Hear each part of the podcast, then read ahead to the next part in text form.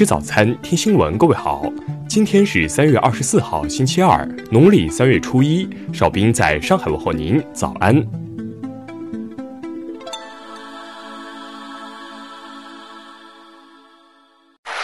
首先来关注头条消息。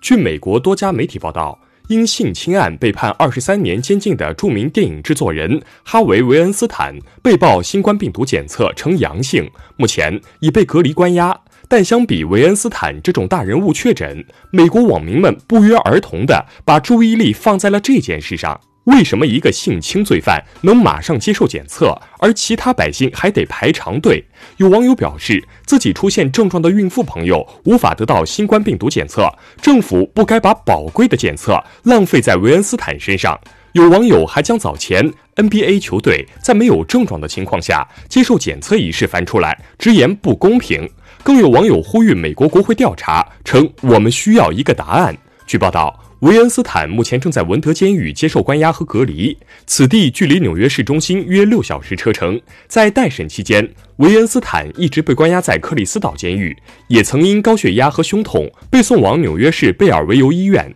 但截至目前仍未有确切消息证明他是在何处感染了病毒。下面来关注国内方面的消息。国家移民局昨天表示，对于不符合入境条件、不如实回答边检机关检查人员询问、不如实填报信息、不履行规定手续的外国人，边检机关将不允许其入境。国家统计局表示，初步估算，被疫情抑制的消费需求约一点五万亿元，这些需求有望在疫情结束后逐步释放，出现消费回补甚至报复性反弹。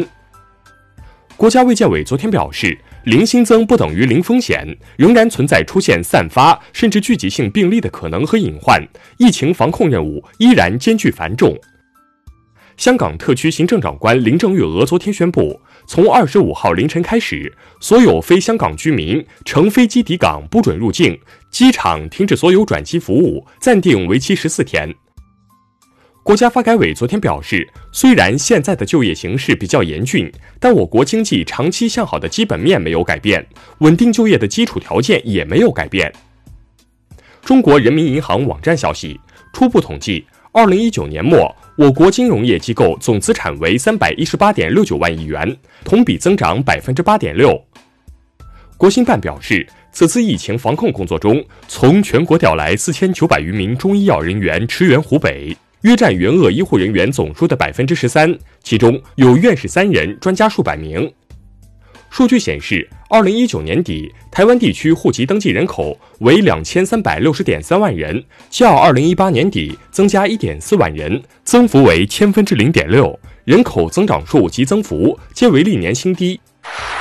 下面来关注国际方面的消息。据韩国媒体报道。在因新冠肺炎疫情扩散导致各级学校开学延期的情况下，政府或考虑推延今年高考时间的方案。新加坡移民与关口局二十三号宣布，从二十七号上午九时起，包括新加坡公民在内的所有入境者必须提交健康状况电子声明，否则不能入境。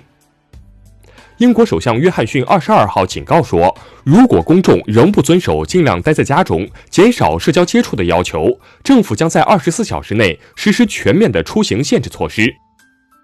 新西兰总理杰辛达·阿德恩二十三号宣布，四十八小时内封锁全国，所有民众居家避疫。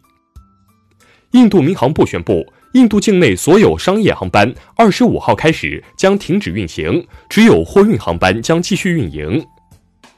受新冠肺炎疫情的影响，麦当劳将于当地时间二十三号晚七点前暂时关闭其在英国和爱尔兰的所有门店。联合国秘书长古特雷斯二十二号表示，如果不立即采取有力措施，到二零五零年，全球将有三十五亿至四十四亿人用水受到影响，其中超过十亿人生活在城市中。阿联酋航空二十三号发布最新声明称，根据政府的指示，从三月二十五号起，阿联酋航空将暂停所有客运服务两个星期。下面来关注社会民生方面的消息。经过综合评估，浙江决定对来自所有国家和地区的入境人员均采取十四天集中隔离医学观察措施。昨天。鄂尔多斯市东胜区人民检察院经依法审查，对在鄂尔多斯市中心医院东胜部行凶伤医的犯罪嫌疑人王继忠，以涉嫌故意杀人罪批准逮捕。疫情期间，上海市首例因哄抬口罩价格构成非法经营罪的案件，昨天宣判，一网店老板谢某将每盒七元的口罩涨至一百九十八元，被判处有期徒刑八个月。安徽蒙城一男子王某，明知其女儿自武汉返回的情况下，还外出参加宴席，致使同行人员感染新冠肺炎，且其确诊后仍不配合县疾控中心调查，最终被当地公安局采取刑事强制措施。杭州未成年留学生程某某硬闯小区一事有了新进展，目前程某某已集中隔离。经初步调查，程某某父母不是公职人员，也不是党员领导干部，没有发现说情打招呼行为。